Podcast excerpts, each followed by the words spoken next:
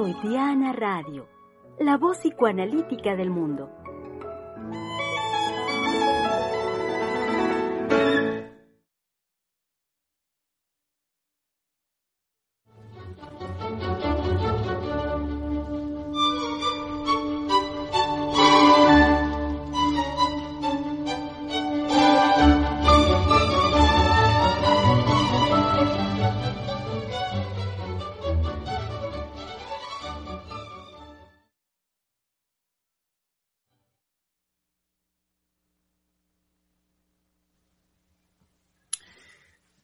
Muy buen mediodía, querido público. Sean bienvenidos, eh, sean bienvenidos a este su espacio, que saben bien, el espacio de la conversación aquí en Freudiana Radio, la voz psicoanalítica del mundo. Hoy que estamos, eh, pues sí, formalmente terminando el mes de mayo, 31 días del mes de mayo del 2021, simultáneamente eh, marca el comienzo de esta semana y prácticamente pues el inicio del mes de junio a partir de mañana.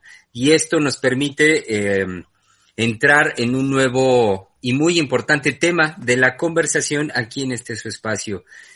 Y digo muy importante dado que si bien eh, hemos estado trabajando mucho al respecto de los discursos, los discursos que mayoritariamente circulan eh, en nuestra sociedad y marcando también un, lineamientos ideológicos en nuestra cultura, eh, es menester por ello que nosotros hemos estado señalando eh, eh, al respecto de ello, pues por supuesto, la, mm, el fundamento psicoanalítico y, por, y, a partir de ello marcando, claro, la diferencia.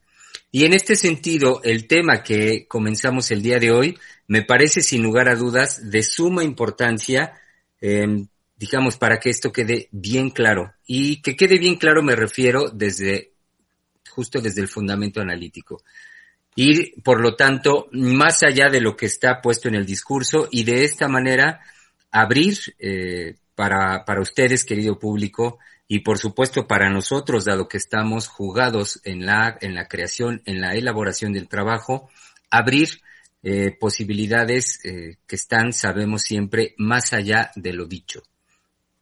Eh, luego entonces el tema que comenzamos de la conversación el día de hoy es del amor líquido a la sociedad del cansancio, la verdad de la frustración. Sean pues bienvenidos, querido público, como bienvenidas, por supuesto, todas sus participaciones, ávidos, ávidos estamos ya de recibirlas, como también ávidos de recibir a nuestras queridas colegas, tres mujeres psicoanalistas que hoy, desde lo cotidiano, comienzan con nosotros esta conversación. Directamente un saludo a unos cuantos kilómetros, kilómetros, kilómetros dije, kilómetros de aquí de nuestro querido México, cruzando nada más el Océano Atlántico, nuestra querida doctora Adriana Lozano. Eh, sí, con mucho gusto de estar aquí, eh, con mucho ánimo. Bueno, este, este título que ha escogido la doctora Kaiser. Me río porque definitivamente habíamos eh, dejado el, eh, jueves eh, esta cuestión de la frustración, lo habíamos abierto con esa radio escucha pequeñita que nos los había sugerido, con esta seriedad y con este compromiso de la niña, nosotros queríamos responder a esto. Y estoy ahora escuchando el título que la doctora Kaiser le da Ah, del amor líquido, ¿me lo repite? Eh, claro que sí, claro que sí, Ariana. Es del amor líquido a la sociedad del cansancio, la verdad de la frustración. Claro. Eh, y bueno, nos pone a trabajar inmediatamente, más allá de lo que nosotros hubiéramos podido ahorita con nuestros libros y con nuestras plumitas, ir a consultar sobre la frustración, los diccionarios, ¿no? Y nos compromete como, como psicoanalistas a ir más allá. Y lo que eh, voy a trabajar, gracias a que ahora escucho este título tan fuerte que le ha dado la doctora Heiser, es que cuando yo escucho eh, del, amor líquido eh, a la sociedad del cansancio, la verdad de la frustración, escucho que tanto en los dos esfuerzos de querer dar cuenta de una fenomenología social, hay algo que se va a imponer de lado, hay el amor líquido, algo que quiere, que tiende a una definición absoluta del amor. O hay la sociedad del cansancio, algo que tiende también a decir que, que hay una sociedad cansada. Cuando para nosotros es más del lado de la verdad de la frustración, en donde no hay mayúsculas, no se puede compartir un amor que defina eh, todos. Entonces, cuando uno entienda lo que es el amor líquido, entonces ya pescó algo del amor, ¿no? O cuando ya entendimos que nuestra sociedad está cansada con esta C mayúscula, entonces ya entonces sabemos de qué cansancio estamos padeciendo. A esto del psicoanálisis, que nos devuelve totalmente a otra cosa que tiene que ver con una frustración y su verdad es total y absolutamente una experiencia que nos separa del otro. Uno por uno, que no nos vamos a cansar de decir. Entonces, eh, sonreía porque simplemente el título que escogió la doctora Heiser me hacía trabajar y por eso me estaba riendo. Decía, hola, la, ah, bueno, ok, y me la ponen dura, ¿no? Eh, pero escucho también cómo los títulos de nuestros programas son todo menos anodinos, estoy diciendo anodinos. menos anodinos. Me permite, por ejemplo, tener una postura muy rápidamente como psicoanalista con respecto a hablar de la frustración, eh, pues con mucho cuidado, me parece. Así es, así es, Adriana. Eh, sí, nuestros títulos, los títulos de la doctora Heiser son siempre un llamado, a mí me parece, al compromiso del trabajo, de la elaboración, y en esto estoy pensando no solo en los colegas, sino en el público mismo. Es decir, eh, nadie queda fuera, nadie se escapa. Ok, eh, presento también a nuestra querida colega en controles de Freudiana Radio, eh, que ustedes saben bien, querido público, se trata de Giselle Mendoza. Claro que sí, en controles. Giselle, su micrófono. Giselle, ah, Giselle su micro. Y el de la doctora también está apagado. Ok, ok. Que les decía que sí, en controles y encontrándome con ustedes nuevamente en este hermoso programa y hermoso justo como, como ya eh, entraba la doctora Lozano a, a compartirnos, digamos, lo que a nosotros nos produce también los títulos del programa, ¿no? Este, eh, creo que es un, un primer impacto en donde uno es como analista impactado por la palabra del otro. En este caso es una condensación, digamos, que nos mete ya en un movimiento de, eh, de cómo se dice el ser humano al respecto de sí mismo. Y nos ubica en la sociedad del cansancio. Bueno, es del amor líquido, ¿no? Él amor líquido. Él, nos ubica en un nivel de estatuto muy general al respecto de una aprehensión de lo humano.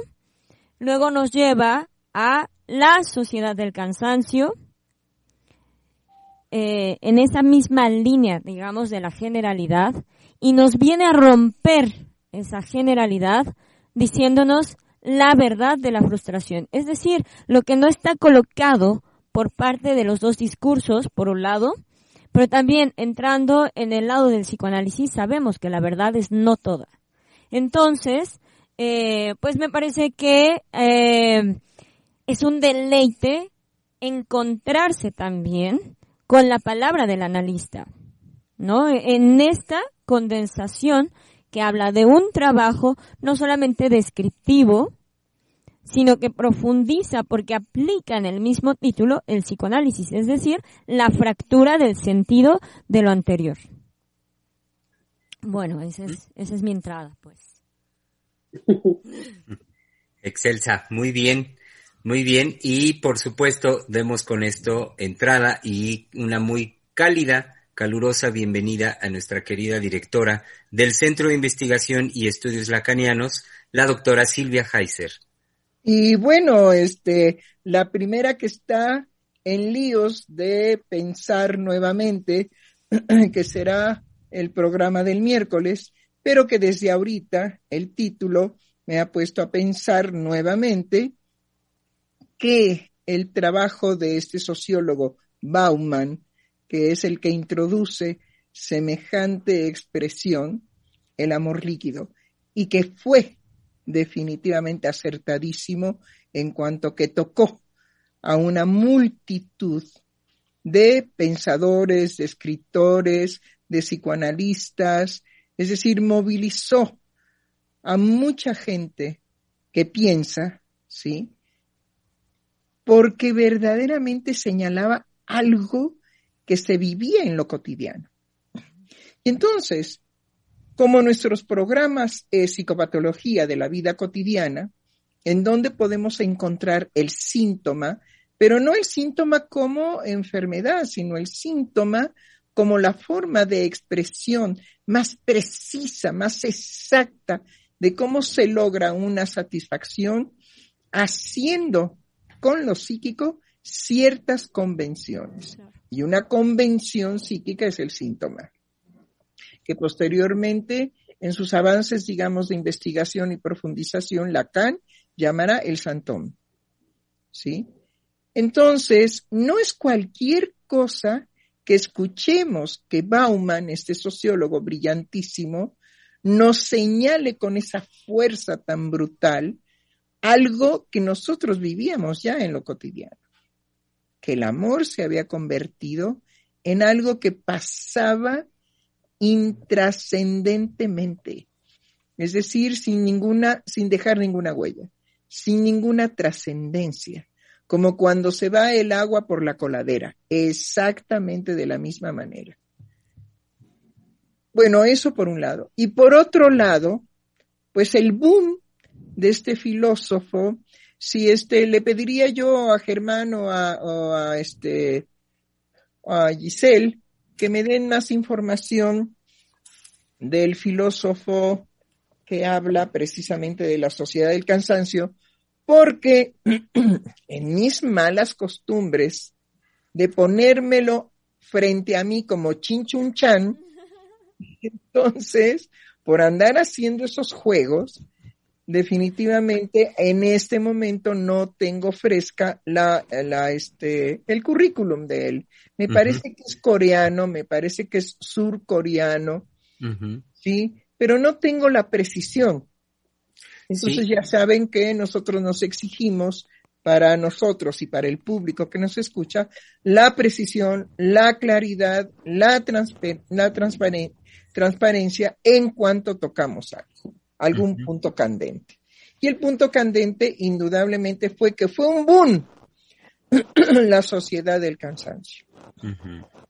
Entonces, el acierto también de este personaje fue hacer estos libritos pequeñitos, flaquitos, delgaditos, que se pueden llevar, digamos, en el autobús, en el momento del alto, en el, en el asiento del copiloto, ahí lo podemos poner y mientras está el alto nos alcanza a leer media página o una página completa. En fin, es llevarse el decir del otro a la mano. Y entonces creo que los programas sobre la vida cotidiana, tres mujeres psicoanalistas hablando de la vida cotidiana, pretende precisamente tocar la vida cotidiana en aquello que revoluciona la situación emocional, la situación psíquica de todo el mundo, porque además el psicoanálisis tiene la característica de trascender a todo el mundo. Si este, eh, si este sujeto sociólogo brillantísimo, Bauman, nos toca profundamente diciéndonos el amor es líquido en la actualidad, en lo cotidiano, no deja de tocarnos también este filósofo formado en Alemania, si no me equivoco, eh, que yo le digo Chinchunchan, oigan, en realidad, ¿cómo se llama? Byung Chul Han. ¿Ven? Chinchunchan. Otra vez, por favor, Germán. Byung Chul Han. Byung. Byung o Yui. Byung. Byung. Byung. Byung. Byung. Byung. Byung Chul Han. Byung Chul Han. Chulhan. O sea, no, no, no, aunque me lo ponga, a ver, déjeme ver. Byung. Ok. Byung Chulhan. Ok. Excelente. Y fue formado en Alemania, ¿no? Así es, él estudia, eh, efectivamente nace en Seúl, Corea, y después eh, hace sus, llega a Alemania con 26 años, eh, sin saber alemán ni haber leído casi nada de filosofía, y entonces estudia precisamente filosofía en la Universidad de Friburgo y literatura alemana y teología en la Universidad de Múnich. En Y 1900... Lo más, lo más significativo para nosotros como psicoanalistas, ¿qué creen que son los estudios nada menos que de teología, no de filosofía? No de filosofía, no de sociología, no. Lo que siempre ha regido al mundo, los dioses, ¿sí? Y que de eso se supone que cuando entró la ciencia, los, los dioses cayeron, sí, en el olvido. Sin embargo, la teología, como es en el caso, digamos, de Jules Jung, Jules Jung, no, Jung, Jung, Jung, ¿qué más? Mire, va de nuevo. Byung, Ah, Byung, Byung Han, ujú. en la situación de Byung Han, Chul Han, ajá, él, no porque sí, surcoreano, se interesa precisamente en llevar estudios de teología. Recordemos que al- algunos que acompañaron en su seminario a Lacan fueron los jesuitas. Entonces, es tan importante la teología porque les digo, los dioses cayeron en el olvido, pero sin embargo están presentes en nuestra vida cotidiana. Porque lo cotidiano es precisamente interesarse por la teología. ¿Qué ha pasado en la vida de los seres humanos, en su cotidianeidad, en un país, digamos, guadalupano, como es México, ¿qué pasa cotidianamente? La cotidianeidad en México está llena de rituales prehispánicos combinados, es un sincretismo, ajá, sí, con la imposición de la religión europea que viene de España y que nos vuelve abracadabra guadalupanos. ¿Por qué? Porque nos han hecho creer que de veras nuestra Virgen por excelencia ya no es la cuatlicue, sí, sino que es la guadalupana. Bolas, dijo el otro. Entonces, hablemos de la vida cotidiana. Y en la vida cotidiana a la que nos lleva la sociedad del cansancio, el amor líquido es a la verdad de la frustración. Entonces tenemos la palabra. Lo que está Sí. detrás de todo esto es la frustración.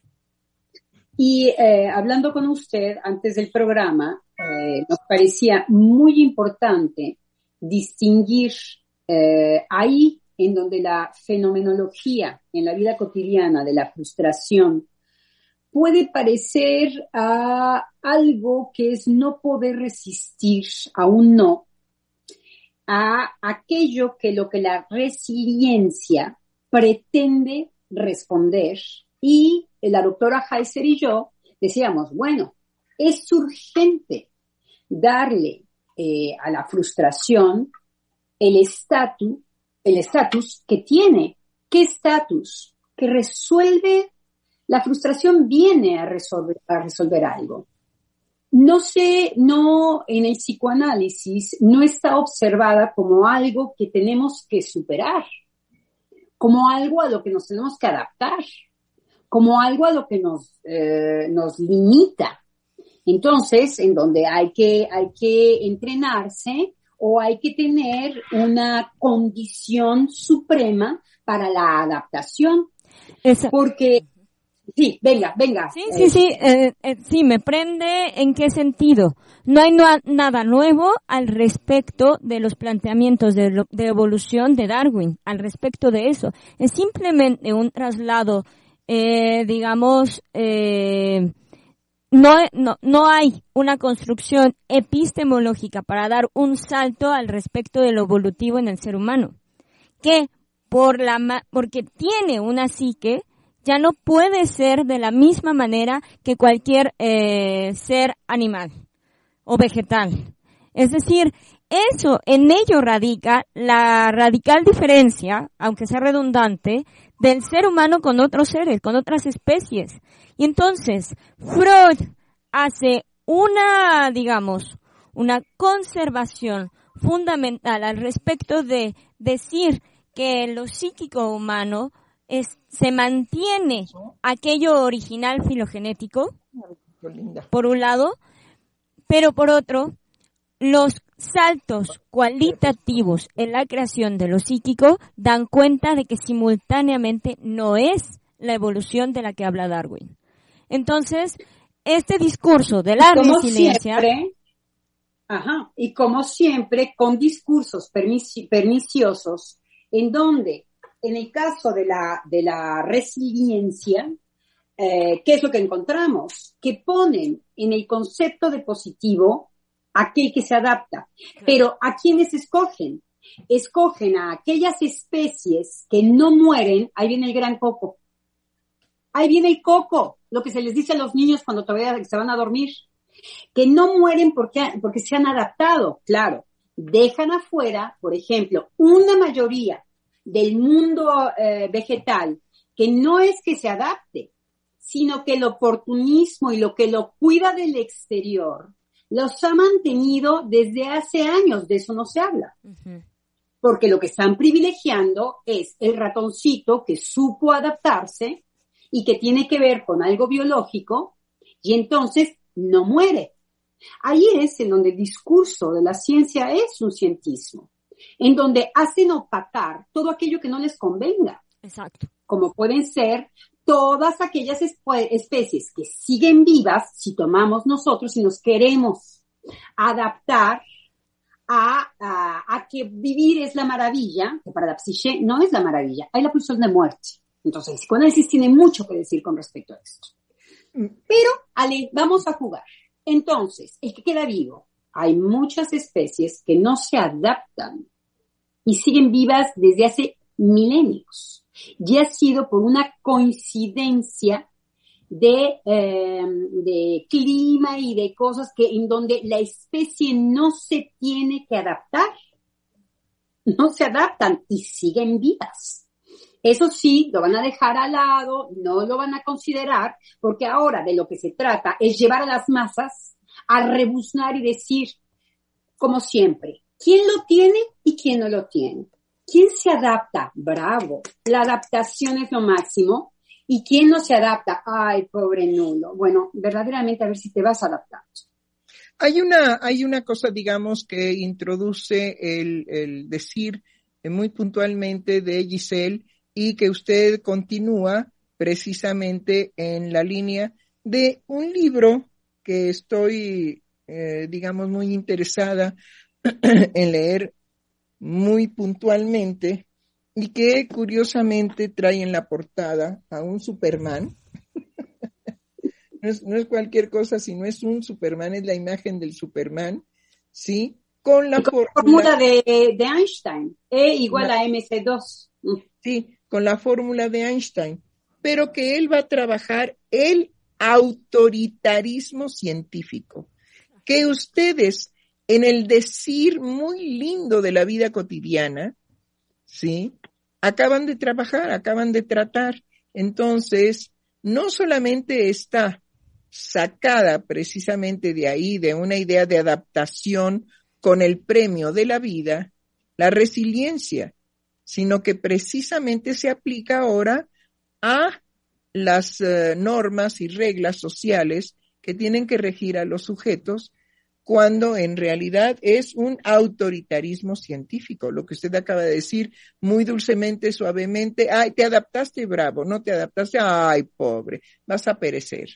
Cuando definitivamente usted puntualiza, si nos vamos a la investigación de las especies, hay especies que nunca se han adaptado y siguen vivas sin la adaptación. Entonces, la adaptación no es una ley, sino es una, un accidente, es una circunstancia, es lo azaroso en diferentes especies, pero no es una ley.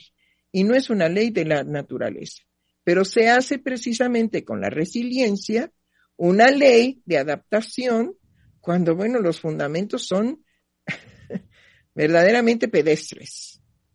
Hay que tomar en consideración este libro de Javier Peteiro, cartel, ajá, el autoritarismo científico, porque estamos en la, en la sociedad, podríamos decir, para tomar la sociedad del cansancio, estamos en la sociedad del autoritarismo científico, en donde se pretende forzar a los seres humanos a que para vencer la muerte tienen que ser excelsos a la adaptación.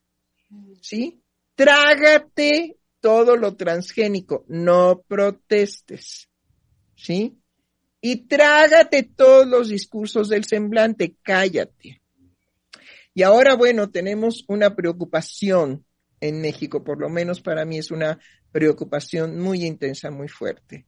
Vienen las elecciones y creo que nosotros tenemos que considerar la situación de tensión en la que estamos viviendo porque es verdaderamente sorprendente, a mí me sorprende, no, no deja de sorprenderme que se manden millones, millones de dólares a un grupo para destruir el proyecto de López Obrador.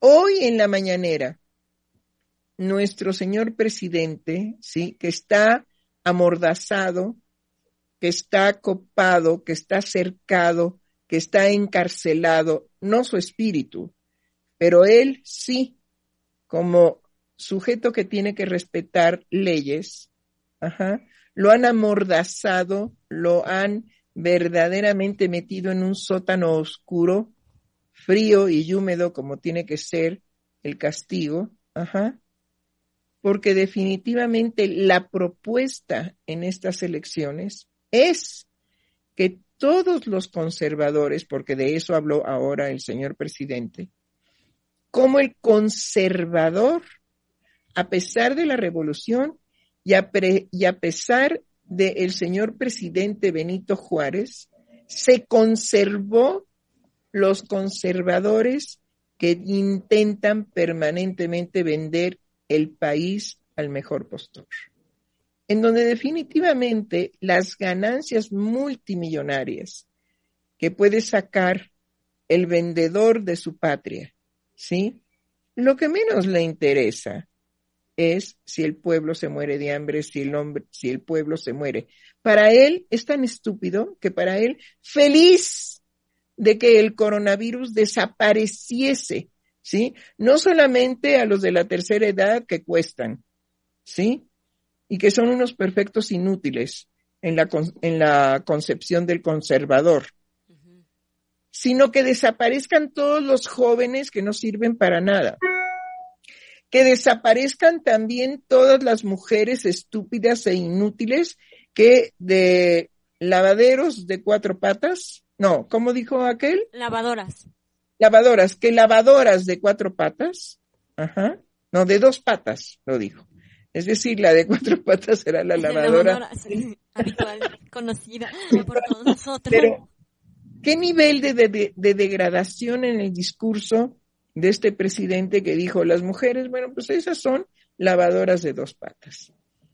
Es decir, cuánta cosa no hemos escuchado en México en función de acabar definitivamente con lo que le pesa al conservador el pueblo.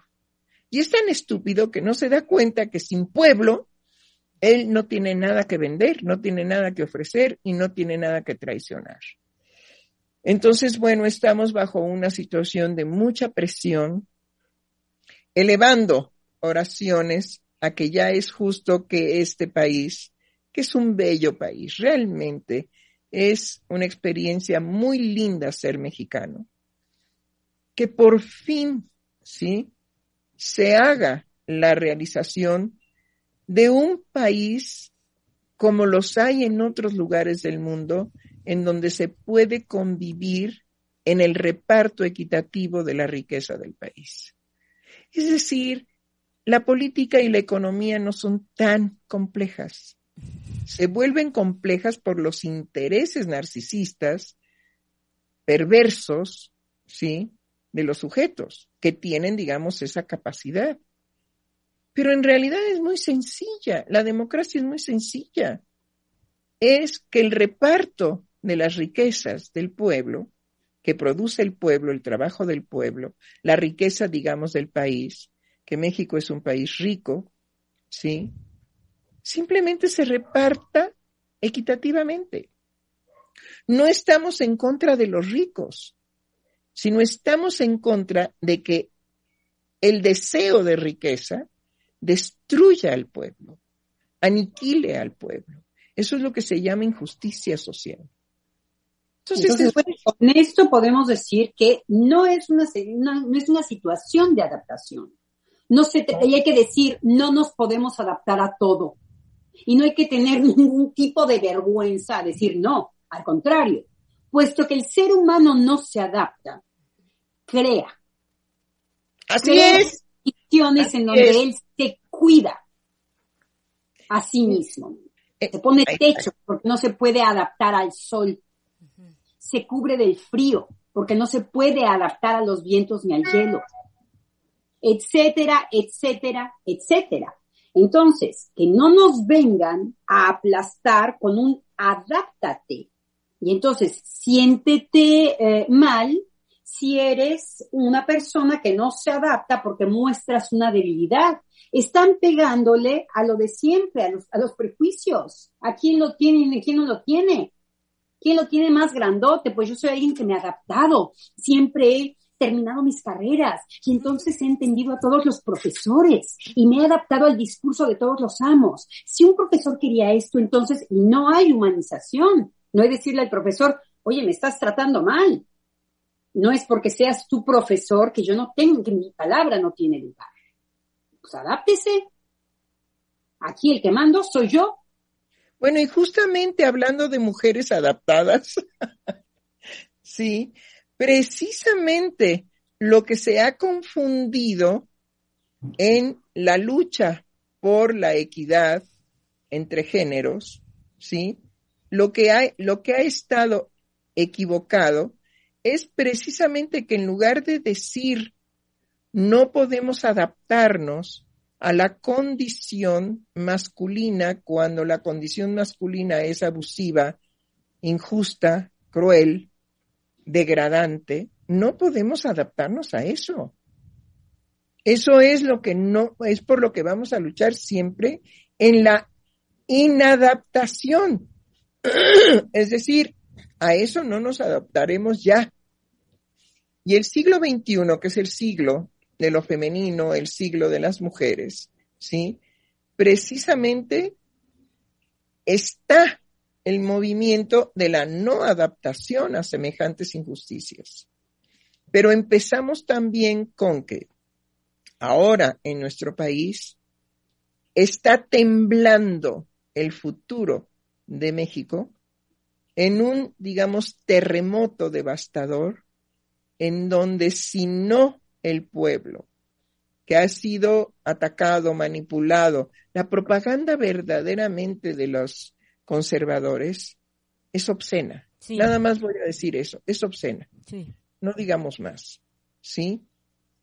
Entonces, como tenemos un porcentaje muy alto de pobres, el pobre finalmente hará muchos actos vergonzantes por el solo hecho de poder mantenerse vivo, de poder comer. de poder tener, ¿sí? Un poco de aliento de bienestar de vida. Y se vende, el pueblo se vende miserablemente, ¿sí?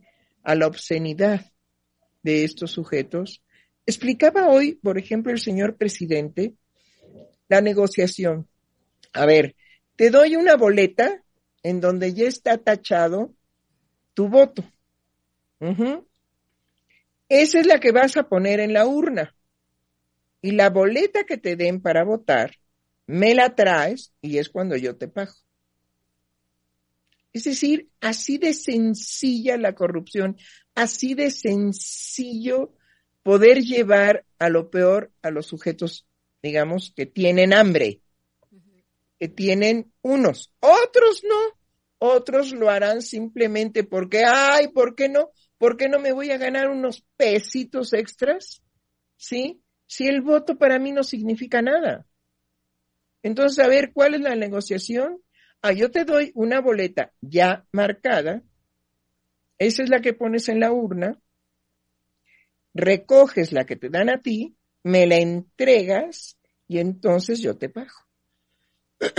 Es decir, la posibilidad de la corrupción es siempre lo que la teología precisamente, ajá, la existencia de los dioses ha sido el regulador de decir, si te portas mal, te castigo. Y te castigo. Además, el Dios ve, tiene una, una mirada eh, omnipresente. Sí, omnipresente. Hay una omnipresencia de los dioses. Claro, y eso en lo psíquico es muy bello, porque eh, quienes nos observamos, quienes estamos con nuestra intimidad, somos nosotros mismos. Así es. Eh, podemos hacer guajes al mundo entero, pero nosotros siempre tenemos esa, esa certitud, esa certitud de nuestro acto, aquel que, queremos esconder.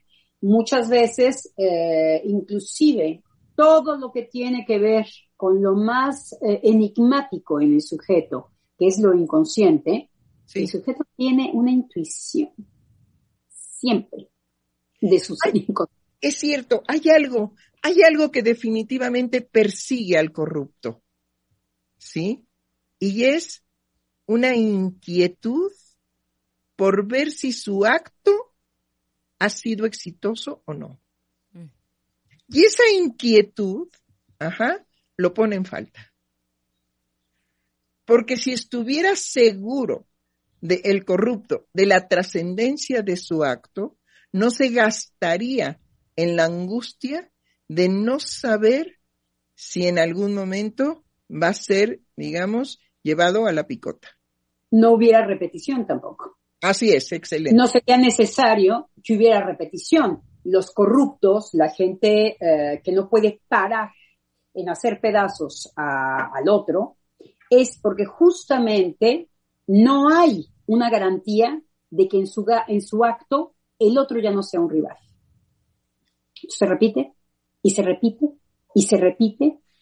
Y en eso está la ansiedad de la corrupción. En eso está eh, eh, los miedos de no repetir el acto. Porque si se detiene ese acto, lo que se le viene es que no está ahí la satisfacción de nada. Y cuando digo nada, estoy haciendo entrar el vacío. Y sobre todo, de eso es de lo que nos hacemos cargo, de la verdad de la frustración. Es decir, como el acto del sujeto, sea corrupto o sea honesto, no tiene seguridad ni garantía, ¿sí? Hay una diferencia en la angustia. El corrupto tendrá una angustia por ser llevado a la picota, por ser descubierto en su maldad. Pero el honesto tiene la inquietud de que cuándo, cuándo el mundo será favorable para el mundo, cuándo lo humano estará, digamos, por encima de lo bestial. Son distintas las angustias, son diferentes las preocupaciones. Solo que hay una diferencia en relación a la frustración. El honesto no teme a la frustración. La vive. La vive, la experimenta, ¿sí? Y es lo que lo anima precisamente a la creación. Sin frustración no hay creación. Sin frustración no hay movimiento, digamos, en todos los ámbitos, el arte, la economía, la transformación, digamos, de los elementos que nos dan vida. Eh, la frustración me hace sujeto, eh, un sujeto único, porque lo que a mí me frustra no frustra al otro necesariamente. Ajá, exacto. Y entonces eso, es, único, ese acto, te hace parecer también. Ese acto único es lo que lleva al psicoanalista a escuchar a uno por uno, a uno por uno. Es decir, una mujer no es idéntica a otra. Jamás. ¿Sí? Aunque todas usen la moda en moda.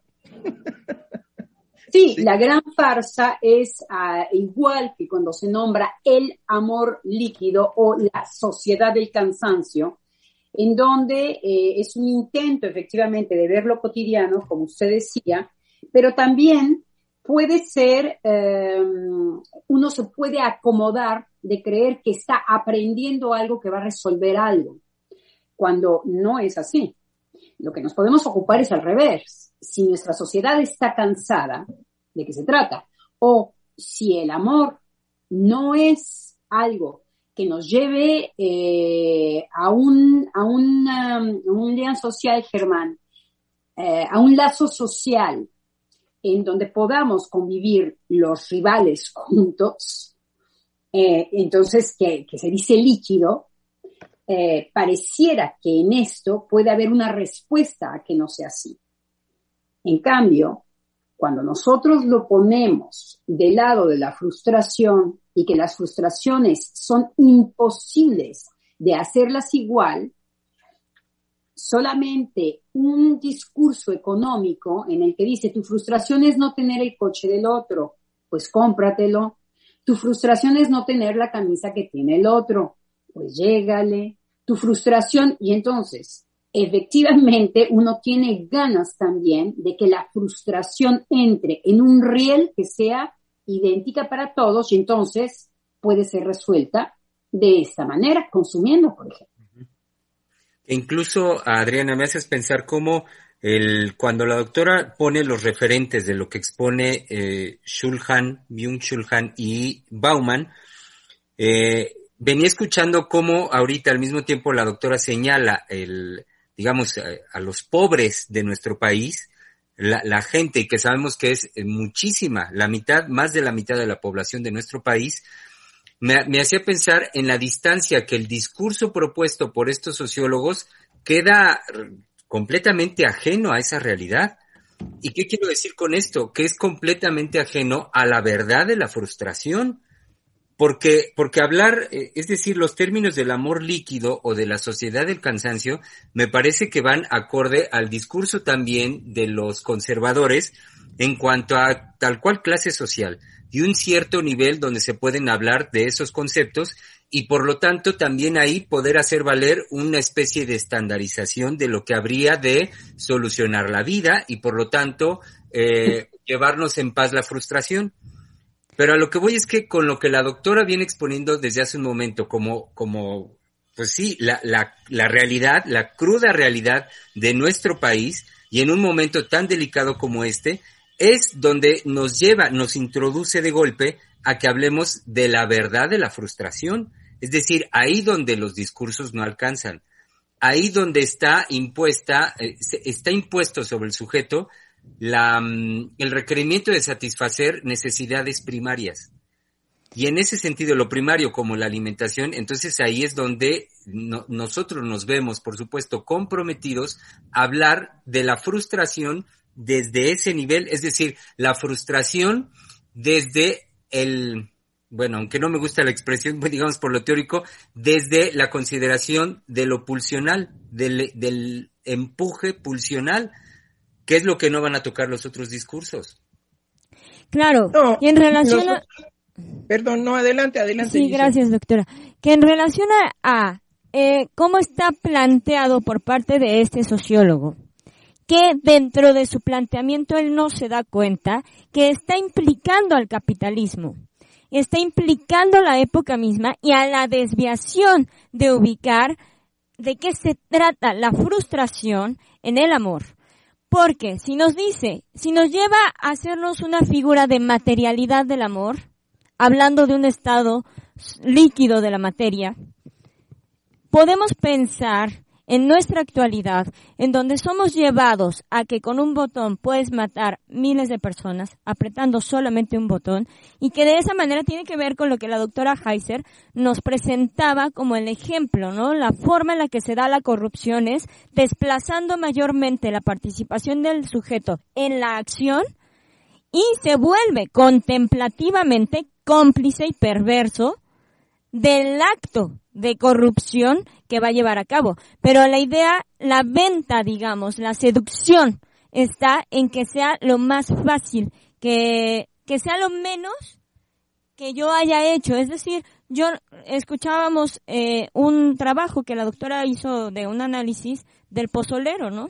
Los cuerpos estaban muertos de este sujeto que se dedicaba a disolver los cuerpos, este, que el crimen, eh, los criminales, de los asesinatos que llevaban a cabo los criminales, y él los disolvía en ácidos, y está, pues yo nada más los disolvía, a mí nada más me pagaban por eso, y prácticamente yo no los maté.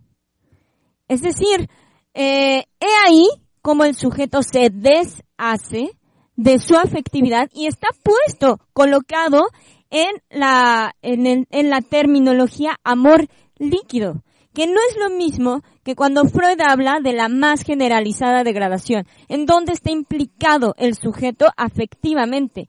Al decir amor líquido, nos lleva a ese esfuerzo permanente que los seres humanos intentan hacer de deshacerse de su psique. ¿Cuántas mujeres no dicen que no será lo que me está pasando, que es hormonal? Ah, es que ya me bajó.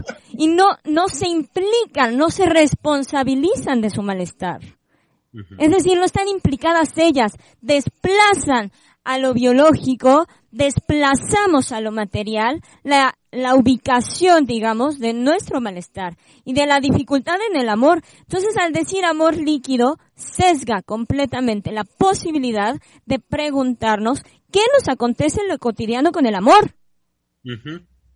Sí, que queda fuera en ese sentido la, la, satisfacción libidinal de cada uno, la satisfacción libidinal en cada sujeto. Lo estoy pensando por el, eh, ahorita con lo que decía Giselle, el desarrollo también que hace Freud, de, eh, es en una conferencia de introducción donde habla del egoísmo y el narcisismo. ¿A qué voy con esto? Podemos quedarnos eh, fenomenológicamente hablando con con solo la expresión del egoísmo. Hablar y también como fenómeno de la cultura, hablar nada más de, del egoísmo como algo que está presente en los seres humanos. Sí, pero eso dejaría por fuera, dejaría por fuera el, eh, cuando digo esto del narcisismo, bueno, y que es la puntualización que hace Freud, es a nivel social y cultural dejar fuera la satisfacción del, del uno por uno, la satisfacción libidinal de cada persona en el ejercicio de su egoísmo, porque si no el egoísmo sería solo el fenómeno. Pero cuando Freud nos lleva al, al, detalle, a la puntualización del narcisismo, es una manera como decir, venga para acá, es decir, cómo el sujeto es llamado en el sentido de dar cuenta de la satisfacción libidinal en cada uno de nuestros actos que además es de lo único que el ser humano se quiere ocultar. Claro. De la satisfacción de nuestros actos. Y ciertamente no los actos más hermosos,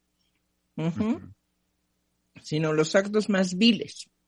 Ahora sí podemos tocar la frustración, pero teníamos que pasar por todo esto para efectivamente no hacer una generalización como estas eh, soluciones, estos intentos en la filosofía, en la teología, en la, en la, nada más mencionamos la filosofía y la, en la ciencia, por supuesto.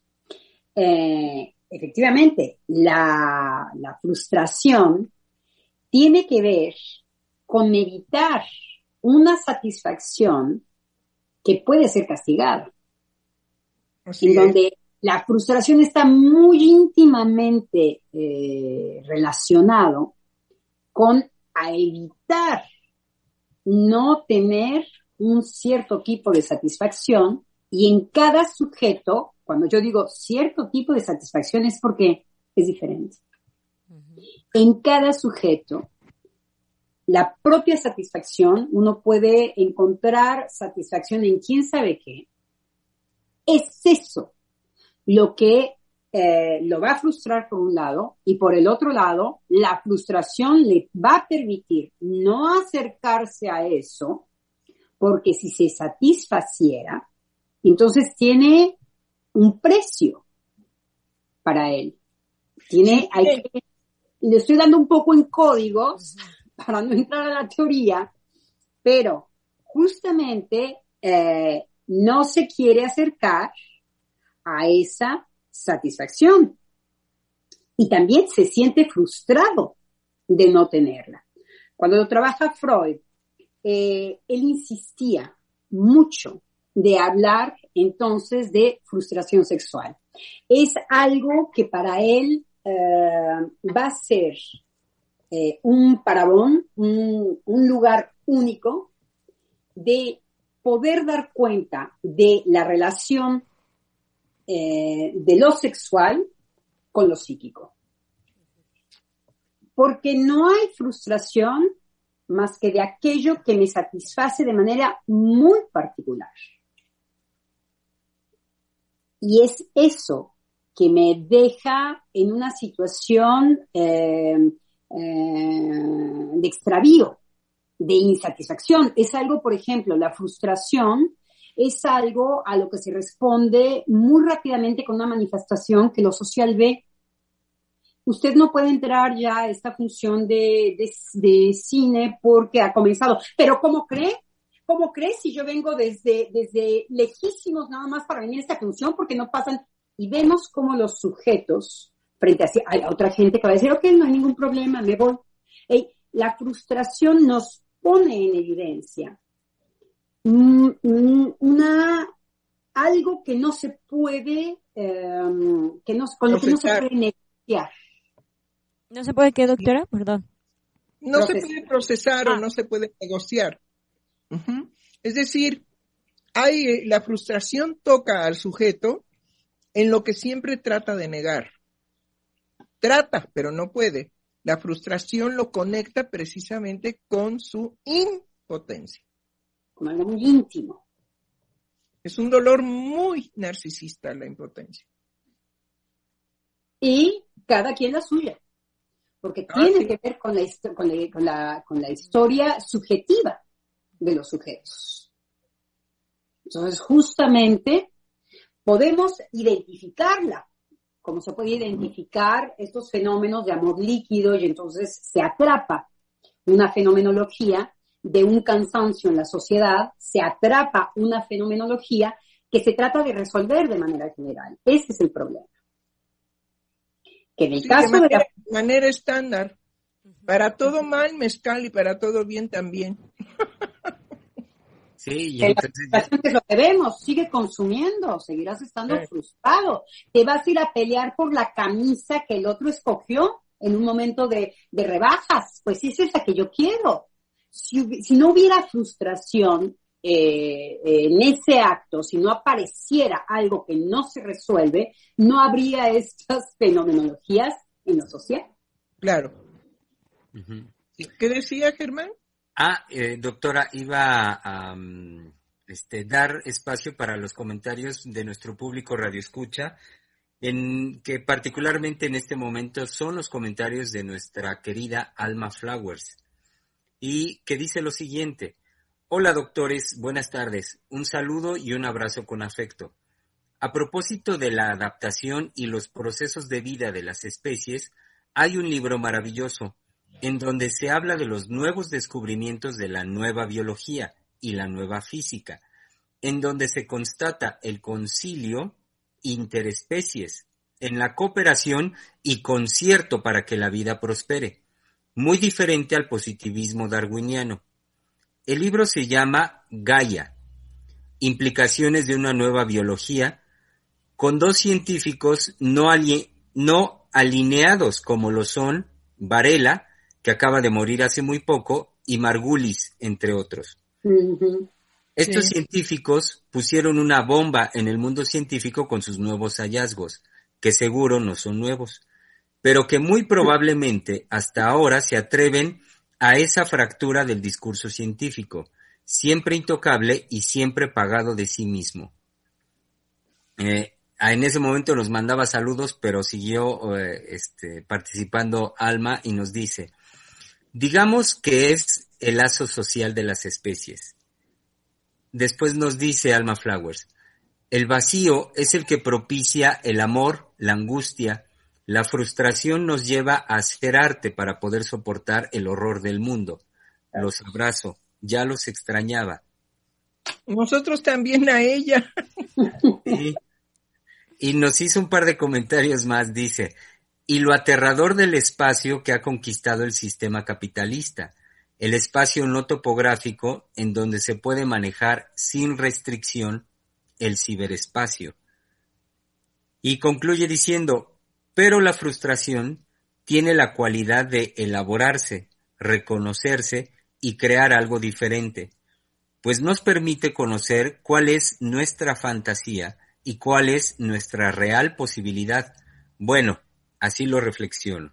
Absolutamente, nuestra fantasía es ahí, en donde la frustración va a tener toda una dinámica en donde alma no se equivoca.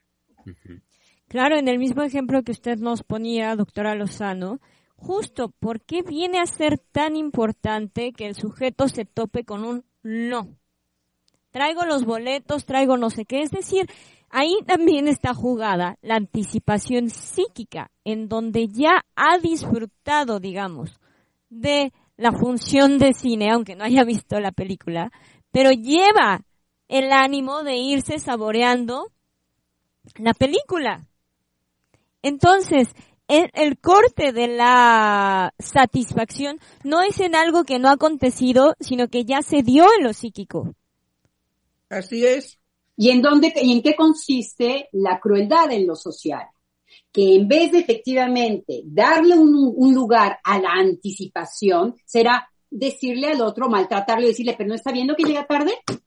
Es que no se ha dado cuenta que es culpa suya. ¿Qué quiere que yo haga? Sino también poder recoger lo humano en este nivel y decir, lo lamento muchísimo, eh, efectivamente, déjeme ver qué puedo hacer. Tener sociedades en donde también lo que se puede recibir no es exigirle a los clientes que sean clientes educados, clientes al servicio del negocio, en donde se sometan, sino clientes que tengan una anticipación psíquica, como la que nos dice Giselle, y también poderlos soportar, poderlos eh, eh, acoger. ¿Y cómo nos programan?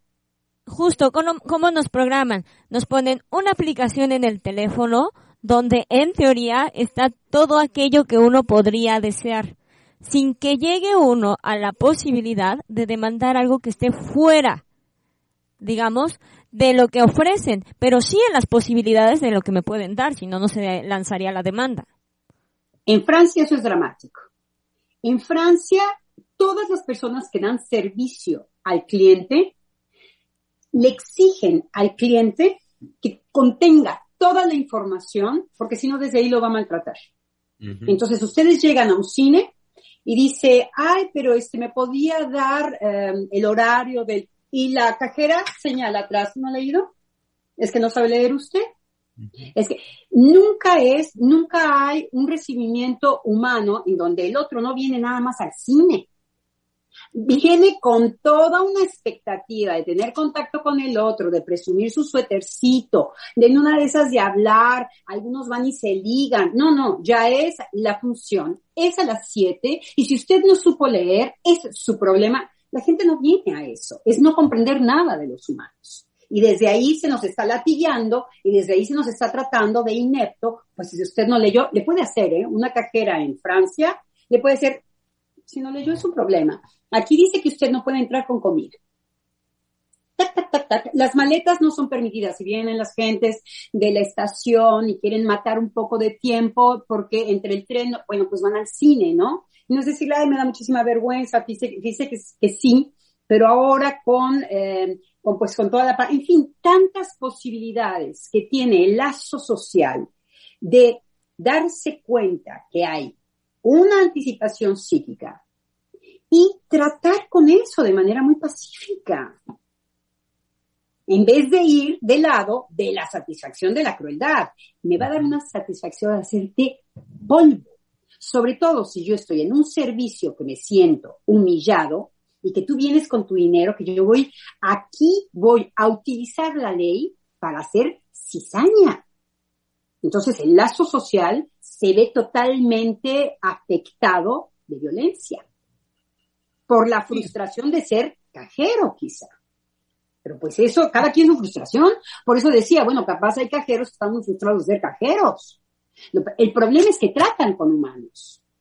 Y estamos en una deshumanización porque no hay la consideración de esto, por ejemplo, que el psicoanálisis pone al servicio de la comunidad, y que lo, Giselle lo dice de manera muy amplia y muy clara, la anticipación psíquica.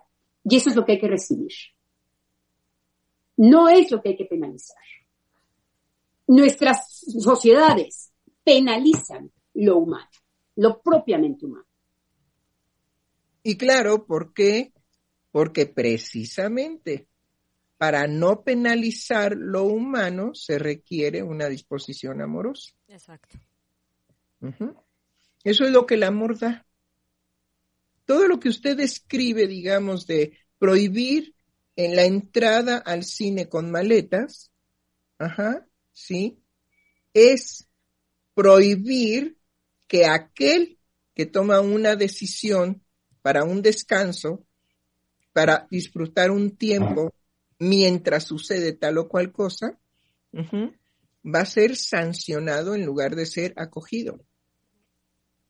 Es decir, si la frecuencia en el cine es que vaya mucha gente con maletas, ¿qué es lo que se tiene que hacer? Bueno, deje su maleta aquí, Ajá, le damos una fichita, como hacen aquí en México en el, en súper, deje aquí sus bolsas, lo que sea, le damos la ficha, la guardamos en un, este, en un lugar y cuando usted termine de lo placentero de ver la película, pues con su ficha le entregamos su maleta. Y ya. Ustedes pueden hablar, inclusive decirle me da mucha pena. Fíjese que tengo un jefe muy estúpido. Quiero decir, eh, soluciones hay. La disposición es darse placer del lado de la violencia. Lo que pasa es que eso nos separa. El resultado de la violencia es que nos matemos los unos a los otros. Entonces ya tenemos dos títulos para otros dos libros. La sociedad del maltrato y los sublevados del capitalismo atroz. Bravo. finalmente son dos títulos de libros que va a escribir la doctora Giselle Mendoza para concluir. Es la verdad de la frustración. Absolutamente, claro, exactamente. Exactamente. Entonces, estamos deshumanizando a nuestras, a nuestras, eh, y no hay nada mm, eh, peor que deshumanice el ser humano que eh, el cinismo de la corrupción, el cinismo del amo. Desde que nos estaba hablando uh, nuestra, nuestra doctora, qué bonito, la doctora Heiser. Sí, nuestra doctora. Me salió del corazón. Um, la doctora Heiser, en donde hay un placer por parte eh, del corrupto, por parte del perverso, de ver disolver al sujeto en su necesidad, em, en, su, eh, en sus necesidades primarias, por ejemplo. Exacto, exacto. Deténgase ahí, doctora, porque es precisamente en donde el perverso es absolutamente cruel, absolutamente cruel, porque tiene la capacidad de registrar que el ser humano se olvida de que es necesitado del otro. Entonces, en ese olvido, pues va al cine con maletas. O llega tarde a la función y el otro le dice, ya empezó la función y no tiene usted derecho a entrar. Eso se juega mucho en la ópera. O tiene hambre y si quieres ganarte un dinerito, votas por el que yo te traigo y la satisfacción será que nada más lo que decía Giselle de manera excelsa, cómo involucra eh, eh, lo físico, cómo involucra en esa sencillez, no sé si lo pueda repetir como lo dijo antes Giselle, pero cómo involucra la sencillez de ir a traer un, un boletín con su cuerpo y alma, en ese acto en donde ya está desplazado mm, lo que no me, lo que me quita de, de tener un compromiso con lo más cercano a mí, que es mi integridad, por ejemplo. Que mi integridad me conecta inmediatamente a mis sentimientos, a mi sentimiento de culpa, por ejemplo. Lo, que decía, lo que decía muy nuclearmente la doctora eh, Giselle, sí, es que para el cumplimiento, digamos, de una satisfacción, hay siempre una satisfacción anticipada. ¿Era así, este, doctora? No, anteriormente dijo algo eh, eh, que lo desarrolló de manera eh, excelsa, diciendo con el ejemplo que usted dijo del voto, cómo se desplaza en una acción muy simple y el sujeto ya no se hace responsable de lo que está haciendo. Y el, el, la, la, la astucia está en traer el boletín al amo que me va a decir, ahora sí te doy tu dinerito. Y en donde en esta acción hay un desplazamiento de intención, en donde el sujeto ya no es responsable de su acto. Era algo así, lo que pasa es que ella Sí, es que dijo, la doctora Heiser menciona un detalle muy importante. Le da la boleta ya señalada. Es decir, no va a ser él el que va a señalar la casilla en el acto de traición, porque es un acto de traición a la patria. Eso. Eh, sino, este, es ya entregada la boleta señalada, es decir, como que el otro nada más pasa la boleta, ¿no? Pasa una boleta por otra y no hay más allá de la acción. Pero, curiosamente, en lo psíquico no se da ese impacto, ¿no? Eh, Es, es lo que mm, también hay que, bueno, ahorita que lo retomo, me parece importante también Eh, eh, subrayar. A eso voy, a- eh, un segundito, justamente a eso voy. Para que este sujeto, están las dos cosas, lo que explicó, digamos, la doctora Lozano, pero yo voy, digamos, a ese otro aspecto. Para que él acepte hacer ese acto es porque ya hay una satisfacción anticipada a su acto. Claro. Si no, no lo llevaría a cabo. Claro, claro, y es justo de donde los seres humanos hoy día nos escabuimos de nuestra responsabilidad. Es Es decir, lo al que momento de señaló la- la doctora Lozano, Ajá. justamente las dos cosas. Es decir, ella subraya el cómo el sujeto se puede zafar de su responsabilidad. Bueno, se puede zafar de su responsabilidad porque para llevar a cabo ese acto ya hay una satisfacción anticipada. Mm, ok. Él sí lo voy a hacer. Al fin que quedó encubierto, porque yo no soy el que está tachando la boleta. Claro, claro, La satisfacción anticipada es esa. Lo voy a hacer porque yo tengo ante mí ya un encubrimiento de mi acto. Si no, no lo podría llevar a cabo.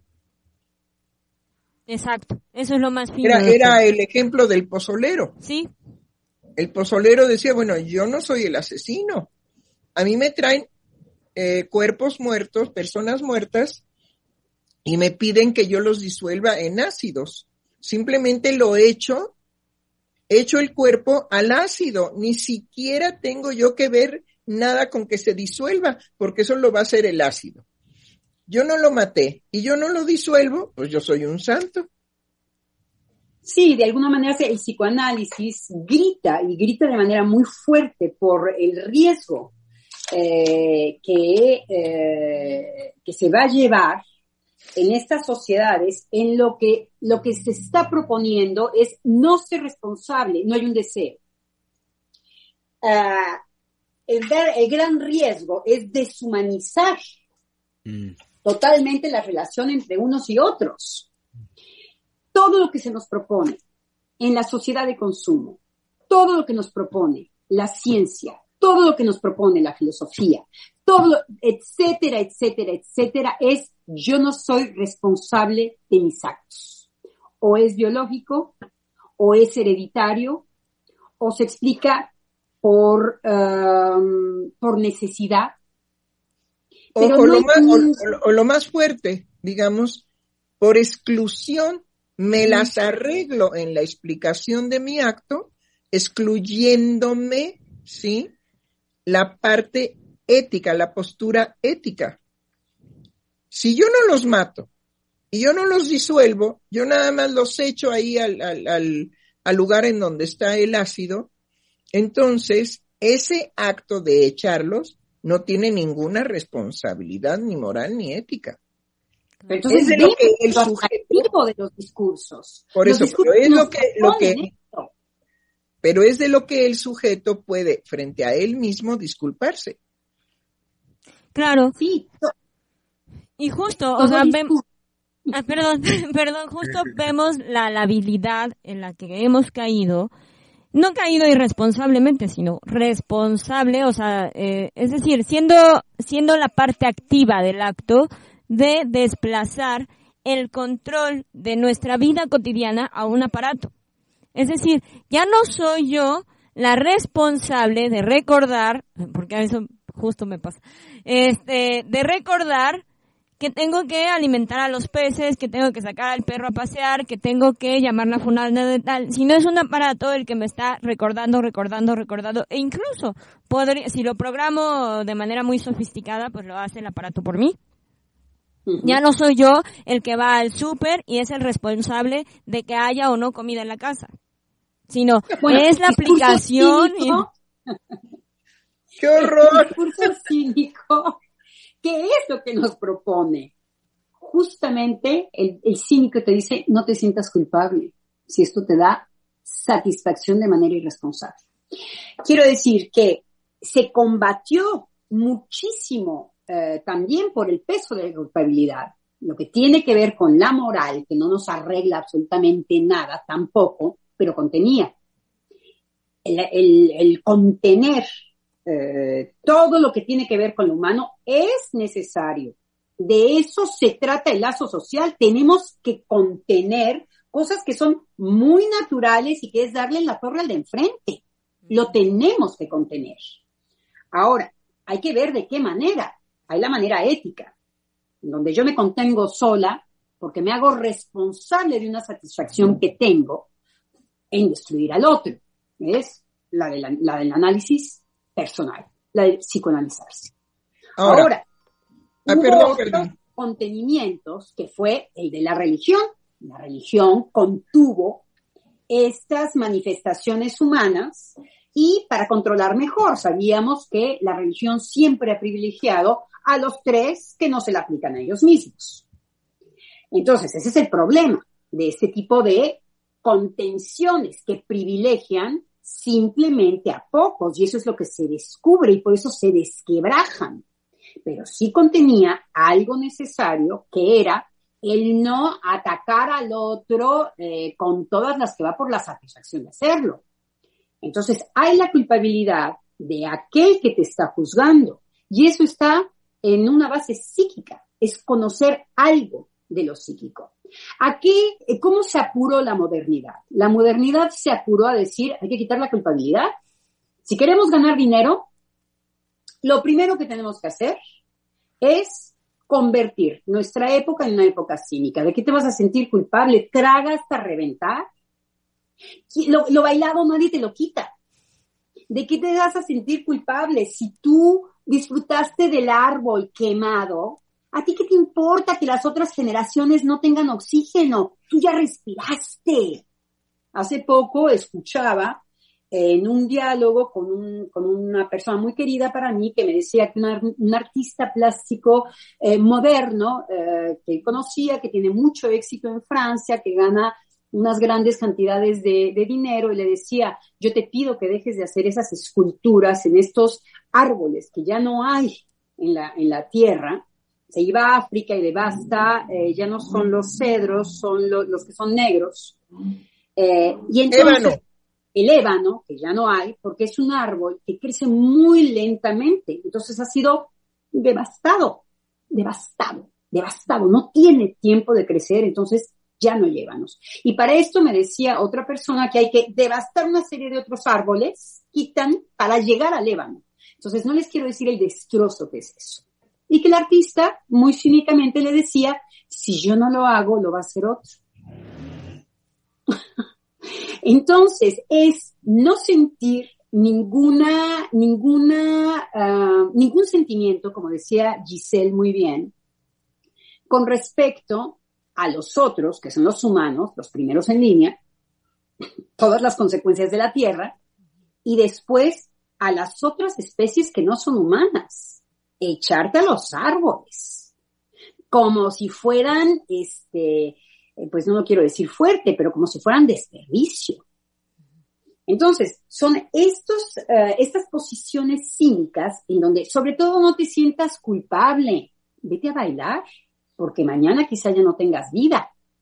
Como si eso fuera, ahora vamos a regresar a nuestro tema en psicoanálisis, algo que nos satisfiera, ¿se dice en español?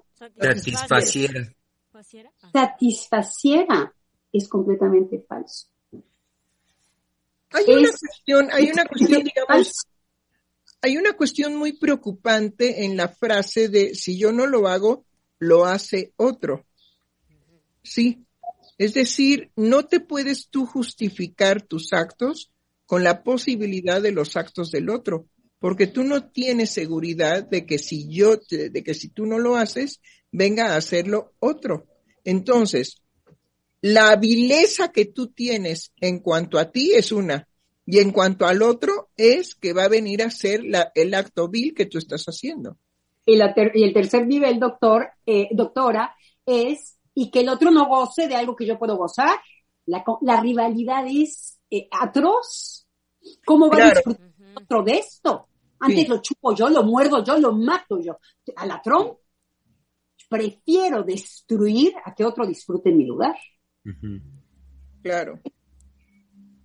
Em, creo que viene muy bien ahorita en relación a esto un, un comentario de parte de nuestra radio escucha María Guadalupe López que dice, saludos, siguiendo a la doctora Heiser, lo que dice el refrán, es tan culpable el que agarra la pata como el que mata a la vaca. Yo propongo no olvidar los refranes. No, los refranes son, son geniales y, y es tanto peca el que mata a la vaca como aquel que le amarra la pata. Sí, indudablemente. Pero el chiste es, digamos, los, eh, los escondrijos para los placeres, ¿no? Es decir, si yo le agarro la pata a la vaca, no soy el que la mata. Mm. Es decir, cómo el ser humano ha sido capaz en el refrán, ha sido capaz de detectar que a la hora de minimizar mi participación en cuanto a la concretud del acto, ¿sí? Yo ya no soy culpable. Si yo no mato a la vaca, yo no soy culpable. Porque la magnitud del acto es matar a la vaca, no es agarrarle la pata. ¿sí? Y la finura del refrán es precisamente señal que tanto peca el que mata a la vaca como aquel que le amarra la pata. Ahora, digamos entonces, yo porque decía con tanta energía, mentira, mentira, ¿qué es lo que recibimos en análisis? ¿Qué es lo que recibimos en análisis? En análisis lo que recibimos es gente que hace este tipo de actos y que finalmente cuando no hay un reconocimiento de su deseo, anulan su sujeto. ¿Qué quiere decir sujeto para un psicoanalista? En que lo que están haciendo contra ellos mismos es que un sujeto que no tiene deseo un sujeto que no es responsable de sus actos se encadena al amo y desaparece. Y ahí se angustian todos. no hay quien se salve de esa angustia. El precio a pagar de no ser responsable de sus monstruos es que el sujeto subjetivo desaparece. Y eso es posible. Claro. Claro, la, la, este, la representación de a mí me vale todo y yo no pago por nada, es precisamente la señal de lo que él no puede cubrir, de lo que precisamente... Tan es así, doctora, que es un sujeto que está en análisis.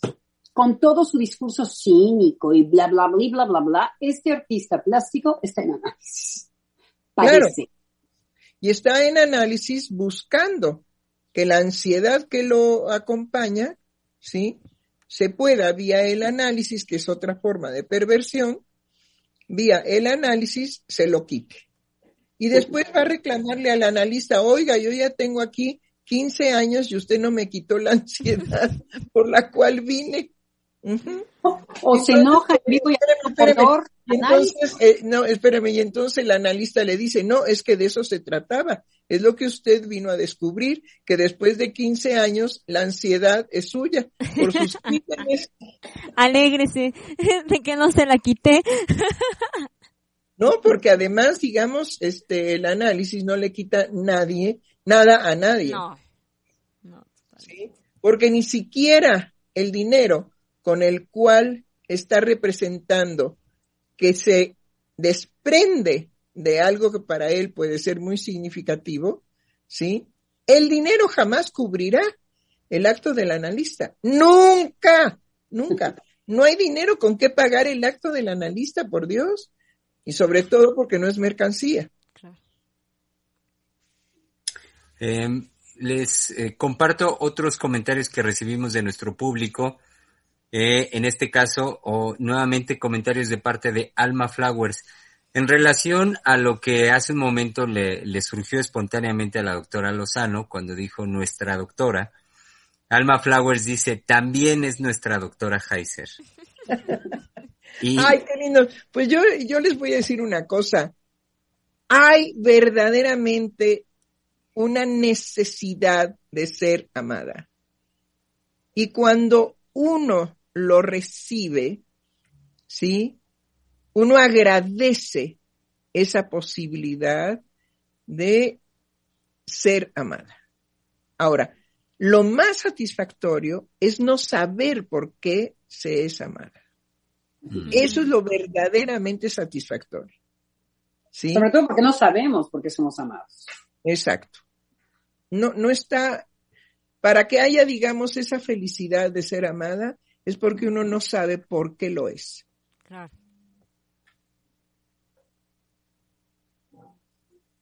El que ama tiene que hacer un gran esfuerzo para saber qué es lo que ama en el otro. Siente el amor, experimente el amor, pero ¿Por qué se echó a andar ese amor? Uh, la, la, solamente un esfuerzo analítico podría permitir esclarecer si se quiere saber o si no se quiere saber. Eh, porque uno se echa a andar muchas veces y siempre habrá esa parte de incógnita inaccesible. Claro, pero el, el sentirse amada por otros definitivamente, a mí por lo menos, me mantiene en la libertad, en el gusto, en la sencillez, en la simpleza de lo infantil. Me retorna todo ese universo infantil sin complicaciones. Ay, qué bonito esto que dice. Sí. Exacto. Eh, Alma Flowers también nos dijo, y como dice el I Ching, tiene la verdad que une con cadenas y entre paréntesis dice la doctora Heiser. Sí, qué, qué bien, qué lindo, qué lindo que eso pueda ser la experiencia en usted. Eso me da mucho gusto. Saber que así es como usted me vive y me capta. Y yo me dejo, me abandono. y, y ella misma, Alma, concluye citando esta cuestión de los refranes, en relación con el proceso electoral diciendo lo siguiente. Dice, o el tira la piedra y esconde la mano, que queda muy bien en lo de las boletas electorales. Sí, claro. Me hizo pensar con esta cuestión del amor en un libro que acabo de leer, que me lo regalaron con muchísimo, mi, mi pareja me lo regala con muchísimo eh, cariño, y yo dudé por el título, uh, es de un español, uh, no tengo ahorita el autor, porque decía, he jugado con lobos. Yo decía, yo ya estoy harta de los lobos, bailar con lobos. estar con lobos, soy una lobina, la lobes, me dije, guácatelas, no sé si, si me da muchas ganas. Con toda la confianza que me da mi, pareja, me puse a leer su regalo y este libro me plantó, para empezar, dije, ese libro de mi familia. Mi familia es eh, una familia que ama los animales. Y uh, el libro me pareció hermosísimo y trascendente y me plantó porque eh, ya lo leerán ustedes, no les quiero anticipar absolutamente nada, pero me hizo, me hizo que surgiera en mí una frase donde yo decía, claro, es que el amor lo lleva a uno mismo. El amor ni siquiera es la experiencia con otro humano. Eh, uno puede envilecerse eh, justificando justamente no teniendo un reconocimiento de uno mismo, sino ser una víctima para siempre de lo social, de, de su historia, o puede llevar el amor con uno mismo y trascender y que eso le salve la vida a uno. Ah, sí, totalmente. No quiero contarles eh, la historia, es un libro muy pequeño, muy corto, he jugado, he jugado con los, es magnífico porque es todo menos desde el lado de la víctima.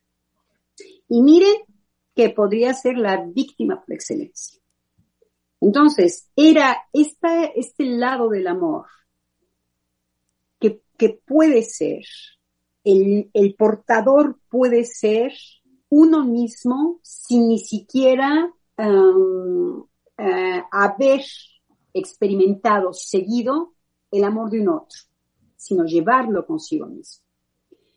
Y con esto entonces puede ver el mundo. Y con esto no es nunca una víctima. Entonces yo me quedé alucinada porque, clac, me, me sorprendió leando y verán porque es muy sorprendente y es bellísimo. Y me hizo pensar en esto, doctora, por la felicidad que me provocó este libro. Una felicidad la felicidad que me provocó este libro. ¿Por qué? Porque efectivamente uno está esperando también que el amor venga de los otros o que el amor se sienta o cuando uno es portador de amor, uno puede tocar al mundo con eso. Y eso es trascendente. Eso es verdad, sí. Pero hay que hacerse consciente y responsable de que uno lleva la posibilidad del amor a otros. y al mundo, doctora. Lean el libro, lean el libro. Pues eh, vaya, vaya cosa que hablando de la verdad de la frustración, eh, concluimos hablando de amor. Qué barbaridad. Bravo.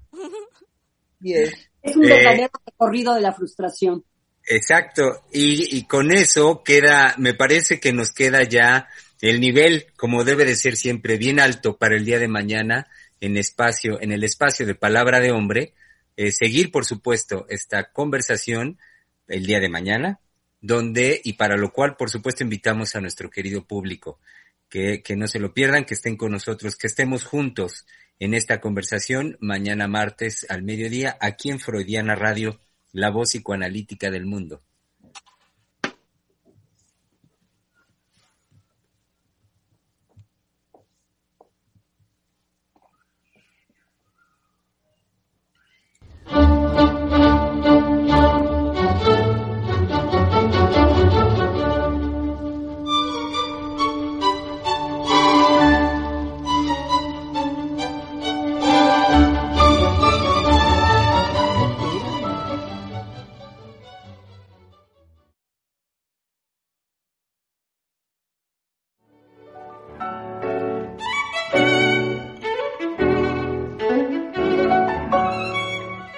Freudiana Radio, la voz psicoanalítica del mundo.